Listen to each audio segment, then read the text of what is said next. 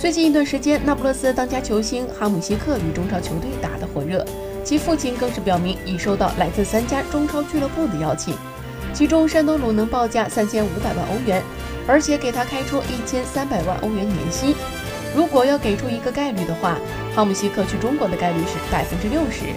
不过老哈姆西克也承认，距离谈判完成还差得很远。作为意甲最出色的中场之一。身为那不勒斯队长的哈姆西克今年已经三十一岁，